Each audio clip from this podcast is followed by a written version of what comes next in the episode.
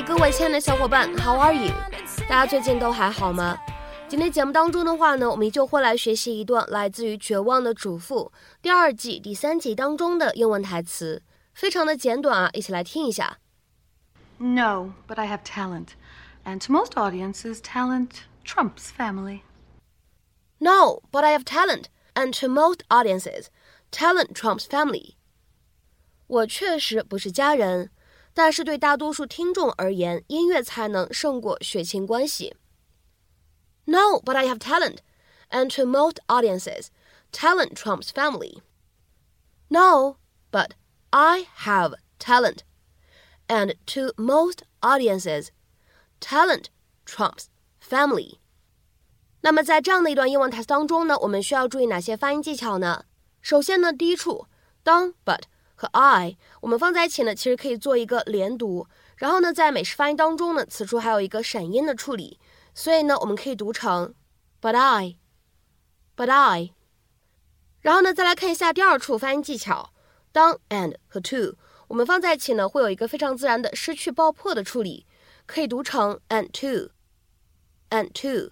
然后呢，一起来看一下，当 most 和 audiences 我们放在一起呢，自然的连读一下，你呢可以读成 most audiences，most audiences。下面呢，一起来看一下今天关键句当中出现的最后一处发音技巧，当 talent 和 trumps 我们这样的两个单词呢放在一起，其实会有一个不完全爆破的处理，我们呢可以读成 talent trumps，talent trumps。Let it shine, shine, shine, let it shine. Hi, I'm sorry to interrupt. I knocked, but I guess you guys didn't hear me. No, we heard you. We were just hoping that whoever it was would go away. I'm still hoping that'll happen. What's up, Mom? Well, I have good news. Um, I've been taking piano lessons with Betty Applewhite, and, uh, well, I just thought maybe I could join you guys. You know, like a trio. Doesn't that sound fun? I don't do trios. But thanks, anyway.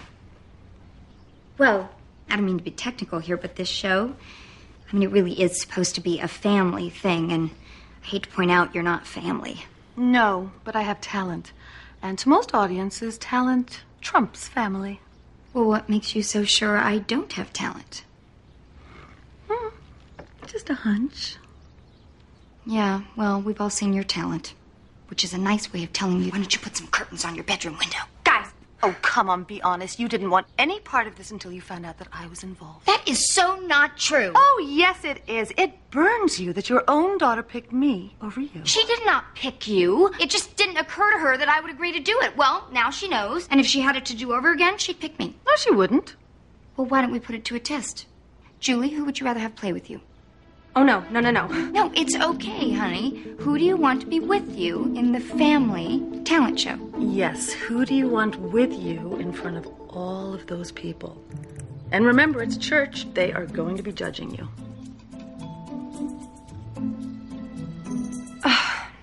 okay. Well, first of all, you both suck. But if I had to choose, I guess I'd pick my mom. Sorry, Edie. Fair enough. I'd like my pitch pipe back, please.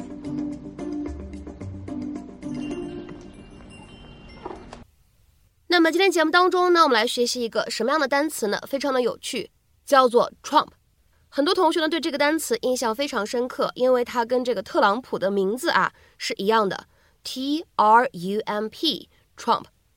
那么这样一个单词呢，我们说在平时日常生活当中呢，经常当做名词去使用，经常呢用来指卡牌游戏当中出现的王牌啊这样一个意思。那么在今天视频当中呢，它明显是一个动词的用法，相当于打败、战胜这样一个意思。To beat something that somebody says or does by saying or doing something even better。那么下面呢，我们来看一下三个例子。第一个，They were trumped by another firm that made a lower bid。他们败给了另外一家报价更低的公司。They were trumped by another firm that made a lower bid。下面呢，我们来看一下本期节目当中出现的倒数第二个例子。Our company has trumped theirs by raising its offer。我们的公司提高了报价，胜过了他们公司。 Our company has trumped theirs by raising its offer. 下面呢，我们来看一下本期节目当中的最后这个例子。 Their offer for the house was trumped by a higher bid. 有人对这个房子出了更高的价，击败了他们。Their offer for the house was trumped by a higher bid. 那么在今天节目的末尾呢，有这样的一个英译汉的任务，需要各位同学呢去完成。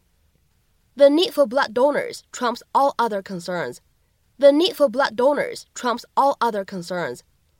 这样一段话，你会如何去理解和翻译呢？ 期待各位同学的积极发言。那么本期节目的分享呢，我们就先暂时告一段落。